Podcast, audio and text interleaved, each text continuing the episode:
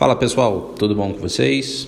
É, trazendo mais um podcast aqui e no assunto de hoje a gente vai falar sobre o que fazer em momentos de crise. Né? A gente está passando por um problema de saúde aí muito sério que assusta muita gente, até porque foi global, que é o caso do coronavírus, né? do Covid-19. E muita gente se pergunta o que fazer com os investimentos, qual a posição tomar, o que principalmente não fazer. E é isso que a gente vai abordar no podcast de hoje.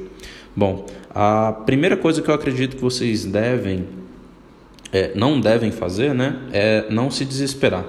Muita calma nessa hora.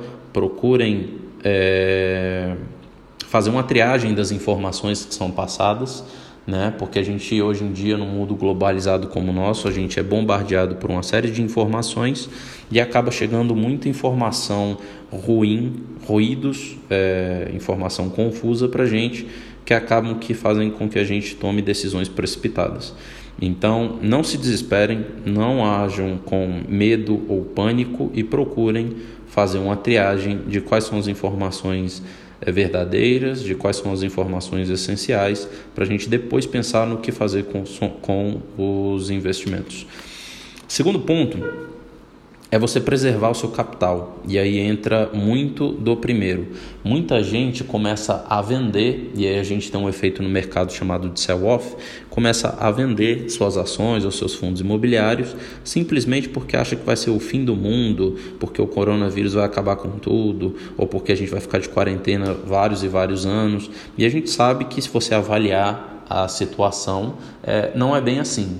Tá? A situação é complexa, porque é uma doença que você tem um grau de transmissão muito alto, mas a gente já vê alguns sinais de uma melhora, alguns sinais de alguma retomada, apesar de que, infelizmente, aí avaliando só o problema de saúde, não o problema econômico e financeiro, muitas pessoas vieram a falecer com essa terrível epidemia, tá? Mas não se desesperar é o primeiro ponto preservar o seu capital é o segundo. E como que você vai preservar o seu capital nessa crise?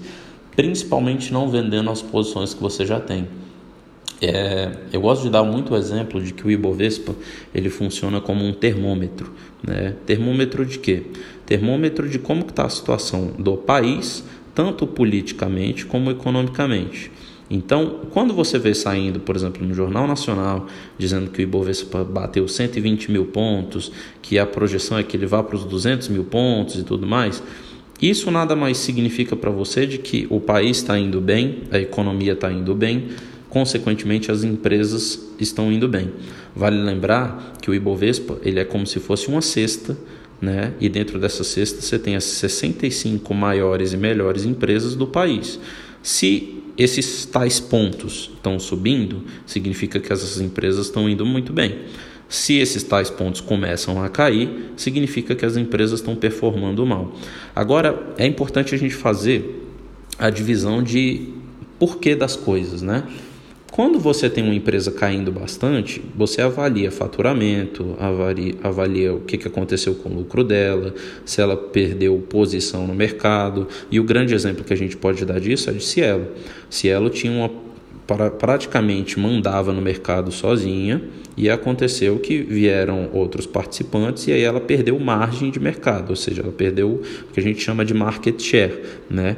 Consequentemente, quando você perde uma fatia do mercado, você diminui seu faturamento e por consequência você diminui o lucro e por consequência você tem dividendos menores, ou seja, é um efeito cascata que acaba que faz com que vários acionistas saiam da empresa. Agora, quando você avalia o que está acontecendo hoje, a gente vê que não é porque a empresa, não é porque o Banco do Brasil está com dificuldade de dar crédito para as pessoas, das pessoas contratarem crédito, não é porque a Magazine Luiza começou a vender menos, ou não é porque a empresa, o restaurante ali do seu João da esquina começou a não conseguir mais vender. Lógico que a gente tem os efeitos da quarentena, que a gente suspende o faturamento de muitas empresas por agora, mas a consequência disso é por conta da pandemia. Então é a pandemia que tem causado tudo isso e não uma má gestão, é, uma ineficiência da própria empresa. E aí o que é importante você perceber com isso? que todo esse efeito, toda essa queda nos preços, tanto de ações como de fundos imobiliários, tem um motivo, tem uma razão, e a razão é a pandemia. E quando a gente avalia historicamente, principalmente quando a gente olha para a gripe espanhola em 1918, a gripe, a gripe espanhola talvez tenha sido uma das maiores epidemias, se não a maior que a gente já enfrentou é, no mundo inteiro. Hum, talvez perca só para a peste negra. Mas o que, que aconteceu? Em 1918, a gente tinha 2 bilhões de pessoas no mundo. Essa era a população daquela época.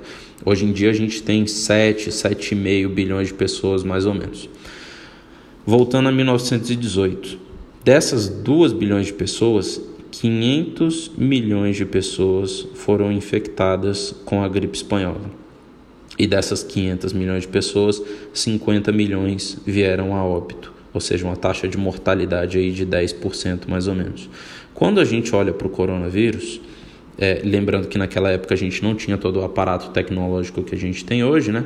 Mas quando a gente olha para o coronavírus, o que, que acontece? Infelizmente, em cenários de pandemia, morre muita gente, mas quando você olha para a taxa de mortalidade como um todo, não só em países muito afetados como Itália e Espanha, mas no mundo inteiro, você vê que a taxa de mortalidade não chega nem perto disso. Você vê que existem diversas pessoas que já estão se recuperando, pegaram o coronavírus, se recuperaram. Você vê alguns dados de, por exemplo, quanto tempo o vírus é, se mantém fora do corpo, e alguns dizem que é coisa de três dias, como eu li no site da Unimed esses dias. É, então, assim, pessoal, é, é sério, a gente tem que tomar todas as precauções, mas também não é o fim do mundo. Como a gente superou diversas crises na história da humanidade, e existe uma frase que eu gosto muito que diz que quem não conhece o seu passado, quem não conhece a sua história, está fadado a repeti-la. Conhecendo o que já aconteceu no mundo, a gente sabe que a chance da gente superar mais esse quadro ela é muito grande. Então, se você sabe que a gente pode superar e não se desesperar agora, você vai conseguir passar por tudo isso é, ileso, digamos assim. E aí entra a ideia do investidor, que o grande investidor faz, coisa que Warren Buffett, o Luiz Barsi, o Charlie Munger, é, o Ray Dalio, vários outros grandes investidores fazem. Geralmente, momentos de crise é onde eles mais aumentam as posições deles. Vale lembrar que Warren Buffett, até um tempo atrás, ele estava com 130 bilhões de dólares em caixa, ou seja, dinheiro parado, sem investir em nada, e muita gente o criticava porque ele não estava investindo. E a época que ele não investiu, o S&P, que é, seria o Ibovespa lá dos Estados Unidos, praticamente dobrou é, de valor e ele teria dobrado esse dinheiro. Só que ele tem uma filosofia, ele se manteve aquela filosofia, ele não achava e nem confiava que aquele era o momento, e realmente é, muitas pessoas de mercado, inclusive eu, diziam que aquele momento ele estava muito caro para tudo, e ele esperou o melhor momento, que foi justamente esse momento agora de crise. Poderia ser uma crise financeira, infelizmente foi uma crise de saúde, mas onde ele começou a aumentar a posição dele e outros grandes investidores aumentaram a posição também. Isso significa que quando as coisas voltarem ao normal, você conseguiu fazer bons negócios e comprar boas empresas a preços muito mais baratos, simplesmente porque teve gente que se desesperou, não quis mais manter as ações ou os fundos imobiliários que tinham e se desfez daquelas posições. Então é isso, pessoal. É, não se desesperem, não criem medo e pânico como alguns veículos de mídia acabam criando.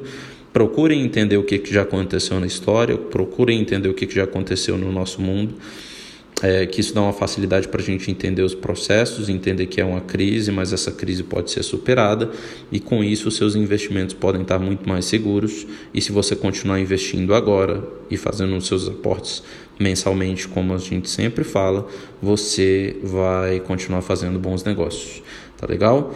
No mais, eu espero que todos vocês tomem todas as precauções devidas é, e com muita fé, fé em Deus aí, a gente vai passar por esse momento e logo, logo a gente vai estar próximo dos nossos familiares, próximo das pessoas que a gente gosta, fazendo o que a gente gosta, trabalhando no que a gente gosta e tudo isso vai servir de lição, principalmente para o novo investidor, de que quando se trata de renda variável você tem que tomar cuidado e principalmente não se desesperar, tá legal? Um abraço, pessoal, até o próximo podcast.